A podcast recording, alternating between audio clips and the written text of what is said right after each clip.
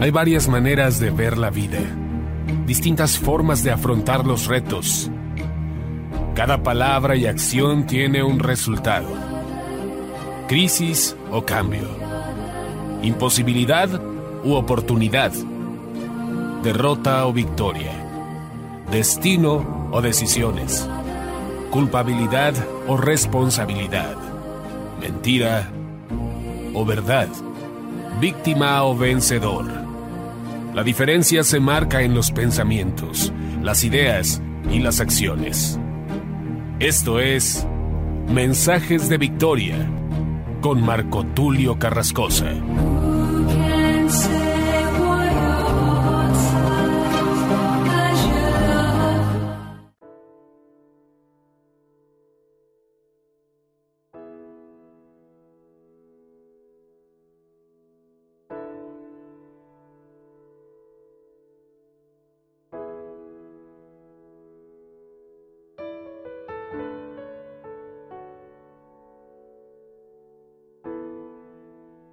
Bendiciones a todos, es un gran gusto poderles saludar nuevamente a través de la radio, a través de internet y poder llegar hasta sus hogares para compartirles el poderoso mensaje de la palabra de Dios. Hoy me siento muy contento, muy entusiasmado, porque nos encontramos ya con el episodio número 20 de esta serie Transformación Generacional. Definitivamente Dios nos ha estado hablando a través de su palabra, a través de pensamientos, y estamos muy contentos por esto.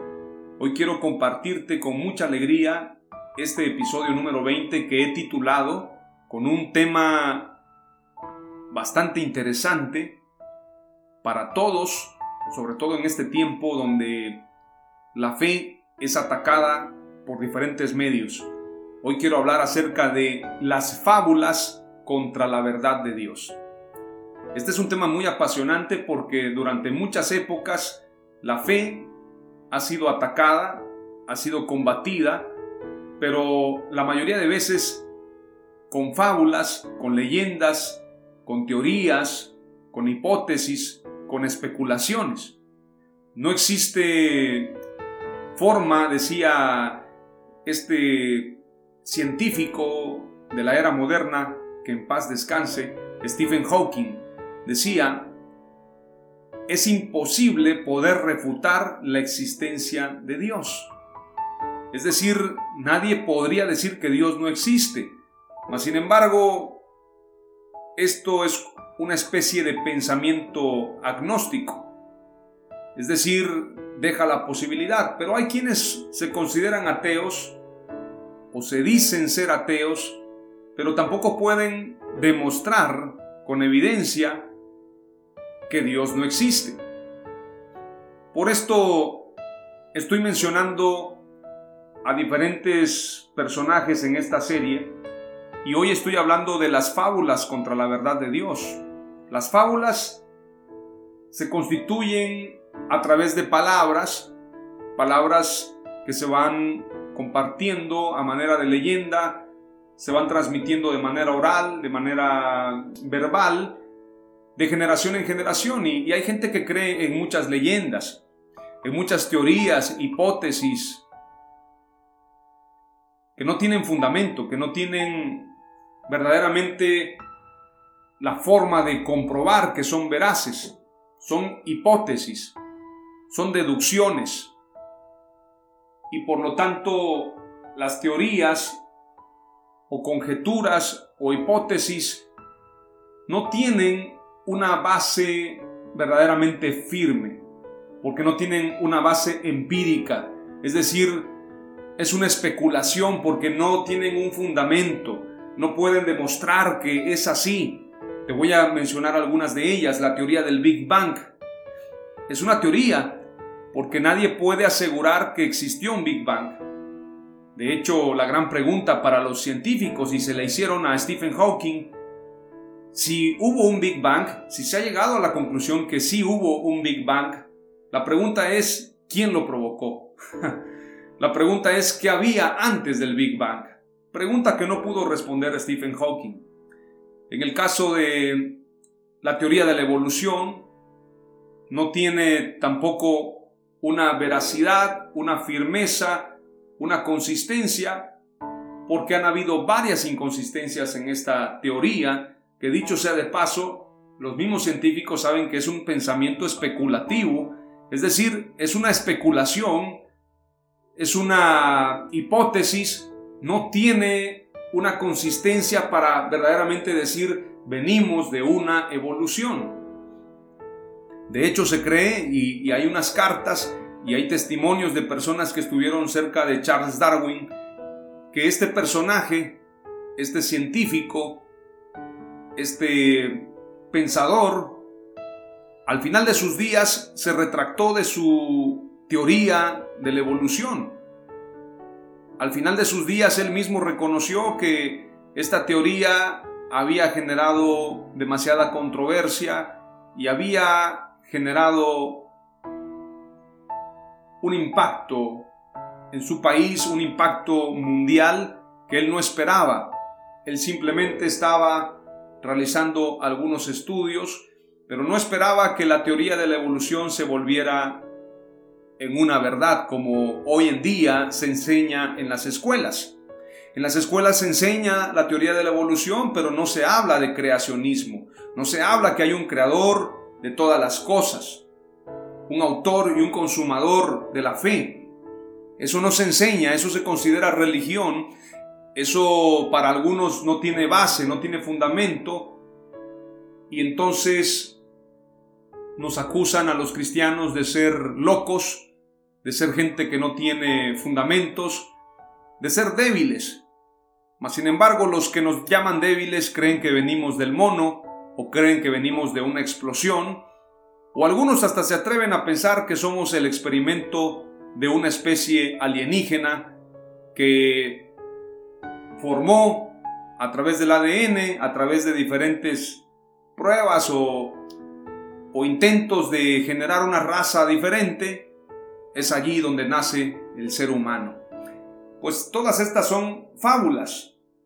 Los que creen en extraterrestres han hablado durante muchos años, han presentado fotografías. No sé si ustedes recuerdan a este famoso agricultor suizo llamado, parece que él se llama, o se llamó más bien, Larry Meyer.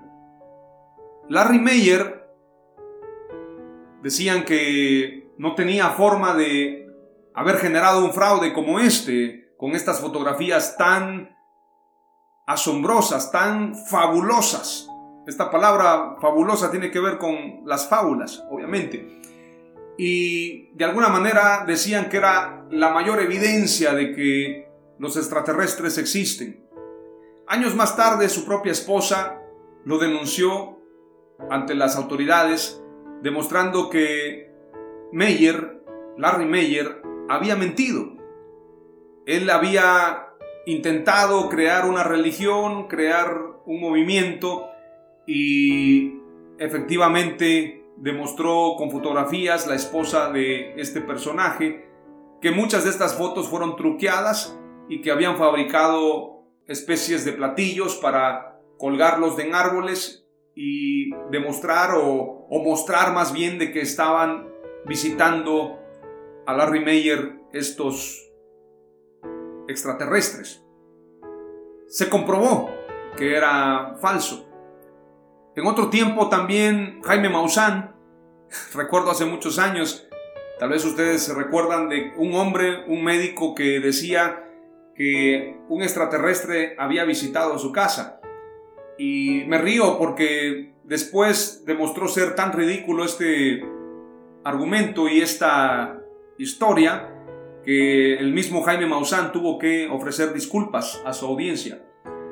A este hombre lo llevaron con un maletín que él decía que en ese maletín habían cosas muy especiales, muy privadas y de un potencial muy peligroso.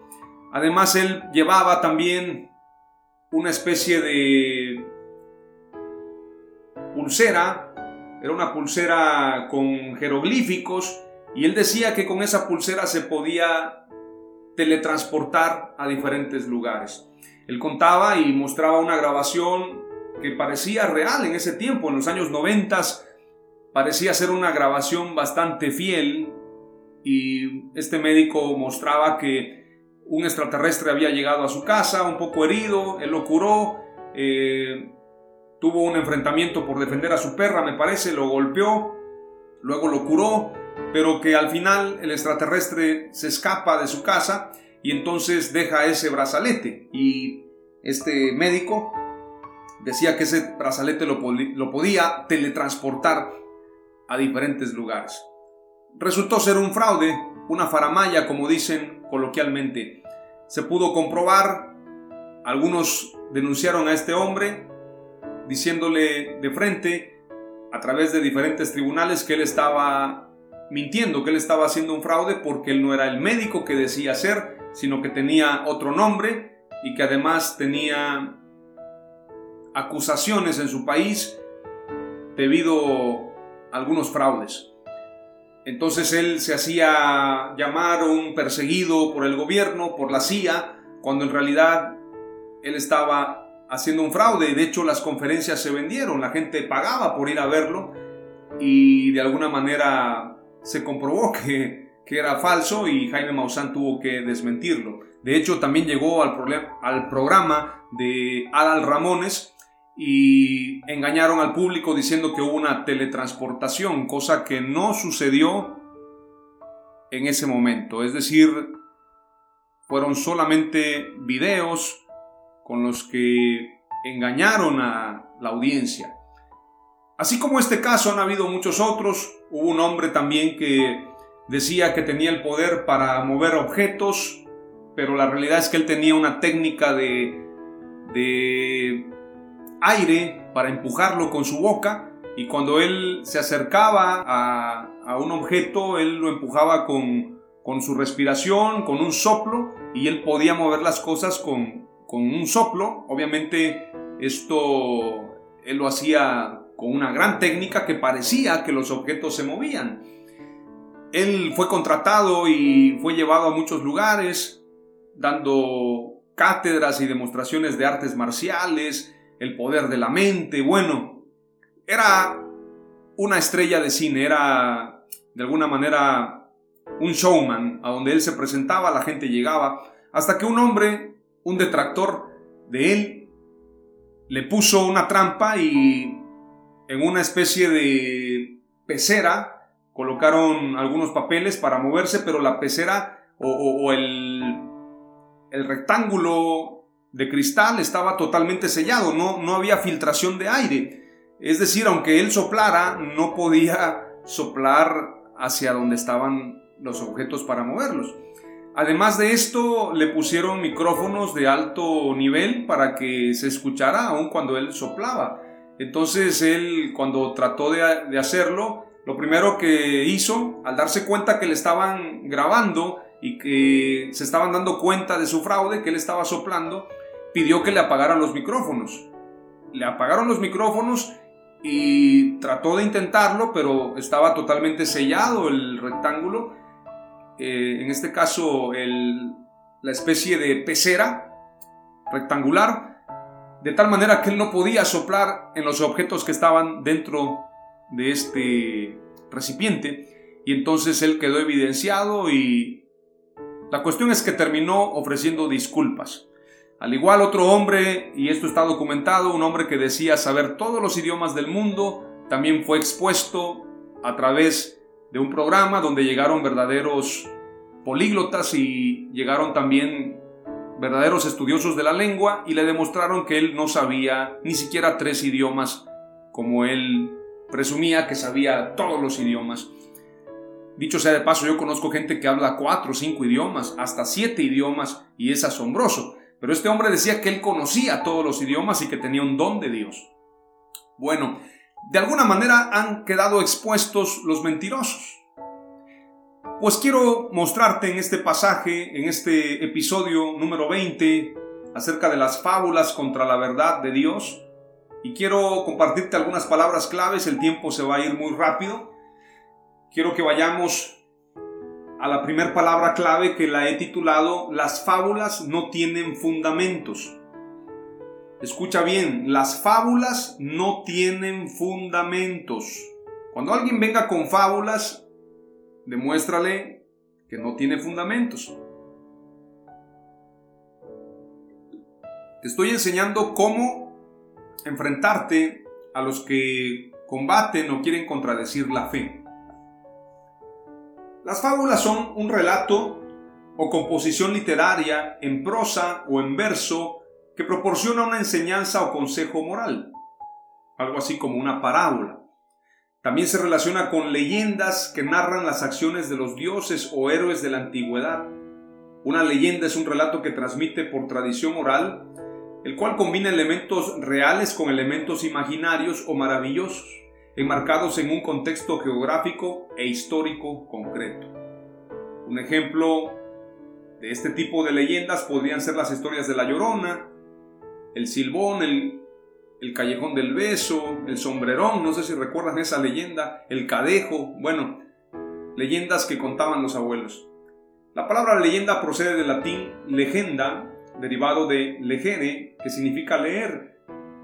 Se usa en el sentido de, digno de ser leído o conocido. Es decir, es una leyenda, algo que se transcribió, algo que se fue trasladando de generación en generación, al igual que las fábulas, que las fábulas tienen que ver con algo más enfocado a lo que se habla. Te voy a leer lo que describen en esta definición que me gustó mucho.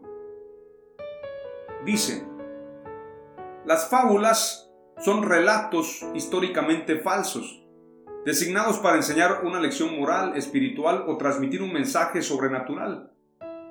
Algunos creen que el uso de esta palabra en diversos lugares se refiere a ciertos informes legendarios conservados por los judíos o diferentes culturas. De alguna forma, las fábulas tienen que ver con expresiones de palabras. Es decir, se expresan a través de palabras y en otro sentido, las fábulas también se les define como vana palabrería. Te voy a leer la definición aquí. Dice, la palabra fábula viene del latín fábula o fabula, lleva un acento en la U, íntimamente relacionado con el verbo hablar Decir fábulas es fabular, que proviene directamente del latín fabulare, que derivó a fabulari entre los pobladores de Hispania, por cuya tendencia a la dulzura del lenguaje debilitaron la E y de allí viene el verbo actual hablar. Podríamos decir que fábula tiene que ver con habladuría, es decir, algo que se habla pero no tiene bases, no, no puede comprobarse. Claro que tenemos cosas fabulosas, pero a pesar de ser parientes tan cercanos, hablar y fabular no podemos decir que sea algo como un sinónimo. Es decir, que hablar y fabular son cosas diferentes, pero tiene que ver con hablar y darle preponderancia a lo que se habla, a lo que se dice. Es decir, haga de cuenta usted que alguien le da valor a las palabras como tal, aunque no tengan forma de comprobarlas. Imagínese, los chismes podrían venir también de habladurías y si usted no está preparado mentalmente puede darle valor a todas las palabras que escucha. Eh, haga de cuenta que usted le dice al niño que usted hizo un viaje a la luna y que trajo queso desde la luna y el niño se lo cree. Usted le está diciendo una fábula, un cuento para de alguna manera enseñarle la importancia del queso, pero el niño se lo creyó. La Biblia habla de niños espirituales que se creen todo lo que escuchan. Entonces, lo primero que tenemos que saber es que las fábulas no tienen fundamentos. Las fábulas son palabras, son habladurías, son palabras sin fundamento, sin base. Te voy a mostrar ahora lo que dice la escritura para que podamos tener mayor conocimiento y mayor enseñanza del tema. Las fábulas son solamente palabras sin fundamento. Segunda de Timoteo 4:4 dice, y apartarán de la verdad el oído y se volverán a las fábulas. Oh Timoteo, guarda lo que se te ha encomendado y evita las palabrerías vacías y profanas y las objeciones de lo que falsamente se llama ciencia. La ciencia se ha equivocado muchas veces y desde ese tiempo, desde la época del apóstol Pablo, habían objeciones de la falsamente llamada ciencia. La ciencia muchas veces se contrapone a la fe, aunque algunos escritores, algunos científicos, pensadores han dicho que se puede reconciliar la fe o la religión y la ciencia. Esto es un gran tema, es necesario construir puentes. Primera de Timoteo capítulo 1 verso 3 dice, como te rogué que, que te quedases en Éfeso cuando fui a Macedonia, para que mandases a algunos que no enseñen diferente doctrina, ni presten atención a fábulas y genealogías interminables, que acarrean disputas más bien que edificación de Dios.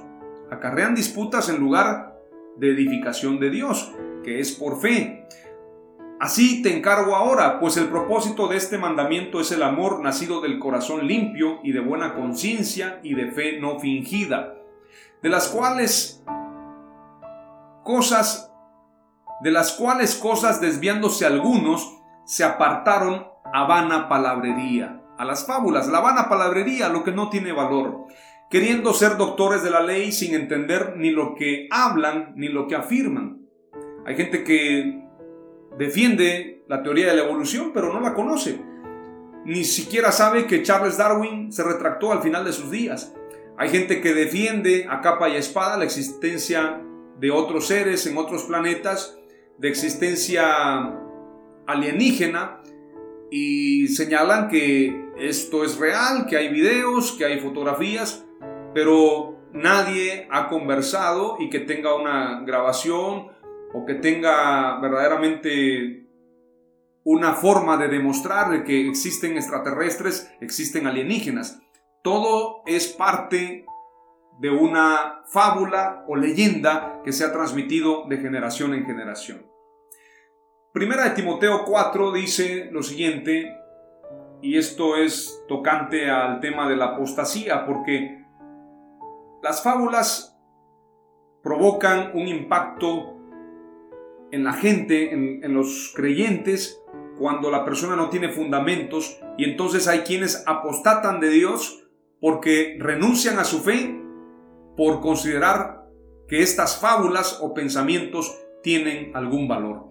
Primera Timoteo 4, verso 1 en adelante dice, pero el Espíritu dice claramente que en los postreros tiempos algunos apostatarán de la fe escuchando a espíritus engañadores y a doctrinas de demonios por la hipocresía de mentirosos que teniendo cauterizada la conciencia, prohibirán casarse y mandarán abstenerse de alimentos que Dios creó, para que con acción de gracias participen, participasen de ellos los creyentes y los que han conocido la verdad. Porque todo lo que Dios creó es bueno y nada es de desecharse si se toma con acción de gracias. Porque por la palabra de Dios y por la oración es santificado. Verso 6 dice, si esto enseñas a los hermanos, serás buen ministro de Jesucristo, nutrido con las palabras de la fe y de la buena doctrina que has seguido. Desecha las fábulas profanas y de viejas. Esto se refiere en esta versión a las abuelitas. Desecha las fábulas profanas y de las abuelitas. Ejercítate para la piedad, porque el ejercicio corporal para poco es provechoso, pero la piedad para todo aprovecha, pues tiene promesa de esta vida presente y de la venidera. En este episodio número 20, porque las cuatro palabras claves son bastante extensas en el sentido de los fundamentos, este episodio 20 lo voy a lo voy a transmitir en dos mensajes, episodio 20, episodio episodio 21 de las fábulas contra la verdad de Dios. Lo voy a hacer de esta manera para que profundicemos en el mensaje. El episodio 20, parte 1, o bien episodio 20 y el episodio 21. Lo vamos a hacer de esta manera, episodio 20 y episodio 21, las fábulas contra la verdad de Dios. Y hoy solamente te voy a compartir dos palabras claves. Las fábulas no tienen fundamentos y la segunda palabra clave, la verdad de Dios tiene fundamentos. Voy a seguir leyendo y enseguida aterrizamos este primer episodio. Bueno, dice, Predica la palabra, segunda de Timoteo 4. Te encarezco delante de Dios y del Señor Jesucristo que juzgará a los vivos y a los muertos en su manifestación y en su reino. Que prediques la palabra, que instes a tiempo y fuera de tiempo, redarguye, reprende, exhorta con toda paciencia y doctrina. Porque vendrá tiempo cuando no sufrirán la sana doctrina, sino que teniendo comezón de oír se amontonarán maestros conforme a sus propias concupiscencias, y apartarán de la verdad el oído y se volverán a las fábulas. Es decir, se apartarán de la verdad de Dios para volverse a lo que no tiene comprobación, a lo que no tiene fundamento, a lo que no tiene certeza, a las hipótesis, a las fábulas, a las leyendas. Muchos se están apartando de la verdad del Evangelio por escuchar fábulas. Y esto está profetizado. Vendrá tiempo cuando sufrirán, cuando no sufrirán la sana doctrina, sino que teniendo comezón de oír, se amontonarán maestros conforme a sus propias concupiscencias. ¿Le parece que esto es verdad? Efectivamente, esto está sucediendo en el mundo. Por lo tanto, tenemos que tener claridad en lo que estamos nosotros compartiendo. Te sigo leyendo. Dice Tito capítulo 1 porque es necesario que el obispo sea irreprensible como administrador de Dios, no soberbio, no iracundo, no dado al vino, no pendenciero, no codicioso de ganancias deshonestas, sino hospedador, amante de lo bueno, sobrio, justo, santo, dueño de sí mismo, retenedor de la palabra fiel tal como ha sido enseñada, para que también pueda exhortar con sana enseñanza y convencer a los que contradicen. Porque hay aún muchos contumaces, habladores de vanidades y engañadores, mayormente los de la circuncisión, a los cuales es preciso tapar la boca, que trastornan casas enteras, enseñando por ganancia deshonesta lo que no conviene. Uno de ellos, su propio profeta, dijo, los cretenses siempre mentirosos, malas bestias, glotones, ociosos. Este, este testimonio este testimonio es verdadero. Por tanto, repréndelos duramente para que sean sanos en la fe, no atendiendo a fábulas judaicas, ni a mandamientos de hombres que se apartan de la verdad. Todas las cosas son puras para los puros, mas para los corrompidos e incrédulos nada les es puro, pues hasta su mente y su conciencia están corrompidas. Profesan conocer a Dios, pero con los hechos lo niegan, siendo abominables y rebeldes, reprobados en cuanto a toda buena obra. Qué impresionante lo que estoy compartiéndote y es importante que entendamos este principio de fundamentarnos en la palabra de Dios para combatir esta corriente contraria a la iglesia.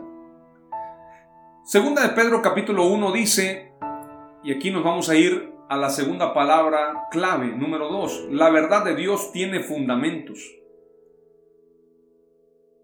Testigos presenciales de la gloria de Cristo, porque no os hemos dado a conocer el poder y la venida de nuestro Señor Jesucristo siguiendo fábulas artificiosas, sino como habiendo visto con nuestros propios ojos su majestad. Pues cuando Él recibió de Dios Padre honra y gloria, le fue enviada desde la magnífica gloria una voz que decía, Este es mi Hijo amado, en el cual tengo complacencia. Y nosotros oímos esta voz enviada del cielo cuando estábamos con Él en el Monte Santo. Tenemos también la palabra profética más segura, a la cual hacéis bien en estar atentos como a una antorcha que alumbra en lugar oscuro, hasta que el día esclarezca y el lucero de la mañana salga en vuestros corazones. Aquí escribe el apóstol Pedro entendiendo primero esto, que ninguna profecía de la escritura es de interpretación privada, porque nunca la profecía fue traída por voluntad humana, sino que los santos hombres de Dios hablaron siendo inspirados por el Espíritu Santo. Primera de Timoteo capítulo 6 nos habla también acerca de, de la piedad. La piedad y la verdadera riqueza, si alguien enseña algo diferente y no se conforma a las sanas palabras de nuestro Señor Jesucristo, y a la doctrina que es conforme a la piedad se ha llenado de orgullo y no sabe nada. Más bien delira acerca de controversias y contiendas de palabras, de las cuales vienen envidia, discordia, calumnias, sospechas perversas y necias rencillas entre hombres de mente corrompida y privados de la verdad que tienen la piedad como fuente de ganancia. Sin embargo, grande ganancia es la piedad con contentamiento, porque nada trajimos a este mundo y es evidente que nada podremos sacar. Así que teniendo el sustento y con que cubrirnos y con qué cubrirnos, estaremos contentos con esto. Porque los que desean enriquecerse caen en tentación y trampa y en muchas pasiones insensatas y dañinas que hunden a los hombres en ruina y perdición. Porque el amor al dinero es raíz de todos los males, el cual codiciando algunos fueron descarriados de la fe y se traspasaron a sí mismos con muchos dolores. Pero tú, oh hombre de Dios, huye de estas cosas y sigue la justicia, la piedad, la fe, el amor, la perseverancia, la mansedumbre, pelea la buena batalla de la fe, echa mano de la vida eterna a la cual fuiste llamado, y confesaste la buena confesión delante de muchos testigos. Te mando delante de Dios, quien da vida a todas las cosas y de Cristo Jesús, quien, dio testimonio de la buena confesión delante de Poncio Pilato, que guardes el mandamiento sin mancha ni reproche hasta la aparición de nuestro Señor Jesucristo. A su debido tiempo la mostrará el bienaventurado y solo poderoso, el Rey de Reyes y Señor de Señores, el único que tiene inmortalidad, que habita en luz inaccesible, a quien ninguno de los hombres ha visto ni puede ver. A Él sea la honra y el dominio eterno. Amén. Aleluya. A los ricos de la edad presente, manda que no sean altivos ni pongan su esperanza en la incertidumbre de las riquezas, sino en Dios, quien nos provee todas las cosas en abundancia para que las disfrutemos. Que hagan el bien, que sean ricos en buenas obras, que sean generosos y dispuestos a compartir, atesorando para sí buen fundamento para el porvenir, para que echen mano de la vida verdadera. Oh Timoteo, guarda lo que se te ha encomendado, evitando las profanas y vanas palabrerías y los argumentos de la falsamente llamada ciencia, la cual profesando algunos se descarriaron en cuanto a la fe, la gracia sea con ustedes. La verdad tiene fundamento. Históricamente se separa la historia con la famosa frase antes de Cristo, después de Cristo. Se partió la historia.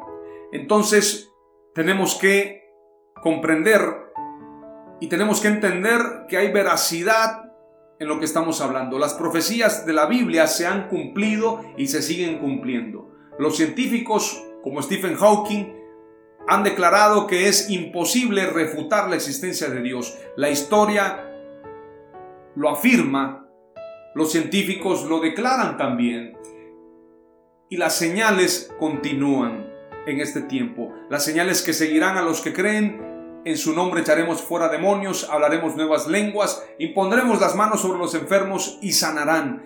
Estas señales continúan porque Dios está vivo, Jesús está vivo Termino con esto. El 24 de diciembre de 2018, algunos científicos declararon lo siguiente. Las pruebas de la existencia de Jesús. Para más de 2 mil millones de personas es una cuestión de fe. Casi la tercera parte de la humanidad no necesita pruebas de que hace dos mil años caminó sobre la tierra un hombre llamado Yeshua, Jesús en otras lenguas, conocido por sus seguidores como Cristo, el Mesías. Sin embargo, fuera del campo privado de las creencias, lo que se extiende es un vasto territorio de investigación que sí debe demostrar con pruebas históricas y científicas para dar respuesta a una duda definitivamente. Las pruebas históricas acerca de la existencia de Jesús están a la vista. Las referencias escritas más antiguas sobre Jesús datan de después de su muerte. Aparecen por primera vez en las cartas de San Pablo, dicen algunos historiadores. Mas algunos especialistas en estudios señalan que efectivamente hay comprobación acerca de que efectivamente hubo un personaje llamado Jesús.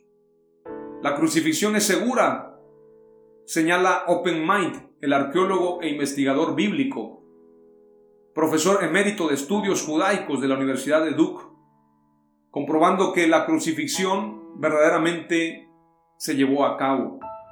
También el arqueólogo e historiador de las religiones del judaísmo señala que definitivamente se puede asegurar y se puede demostrar la existencia de Jesús en la época señalada con los escritos en el año 93 por parte del historiador fariseo Flavio Josefo, quien dejó en su obra Antigüedades Judías al menos una referencia indiscutible, hermano de Jesús que se llamó Cristo.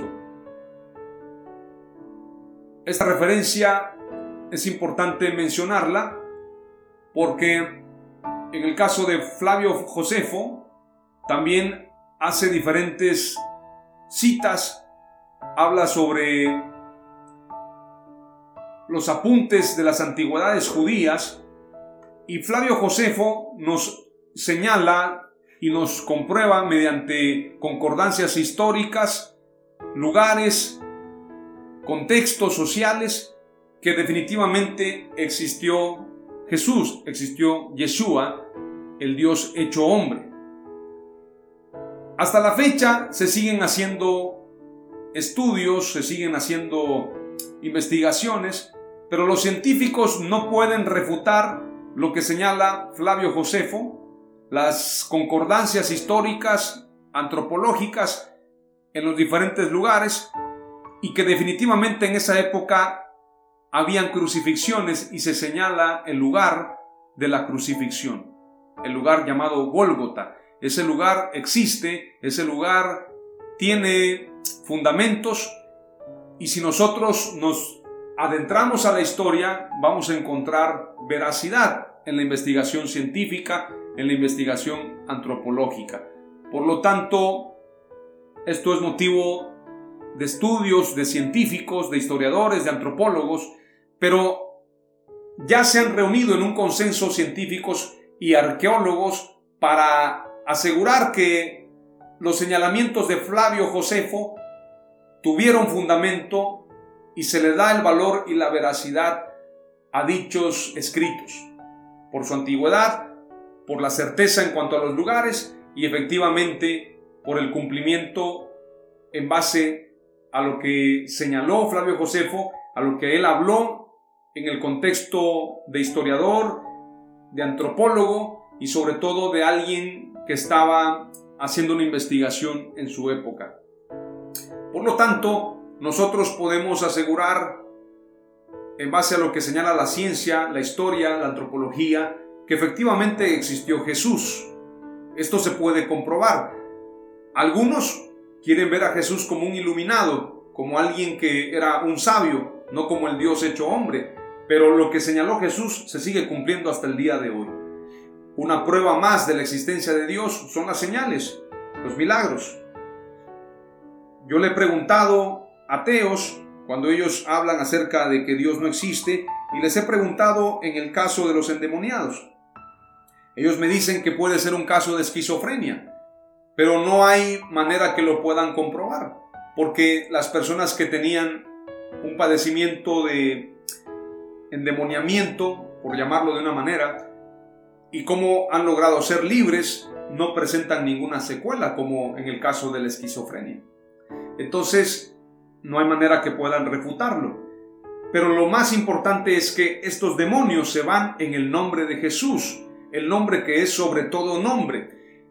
Hay evidencia no solamente histórica, científica, antropológica, sino que también hay evidencia para este tiempo. Mañana les seguiré hablando acerca de este tema del episodio número 20. Mañana en el episodio 21 nos iremos al tema de las fábulas contra la verdad de Dios y les estaré compartiendo otras dos palabras claves. Un fuerte abrazo para todos, que Dios les bendiga, hasta la próxima.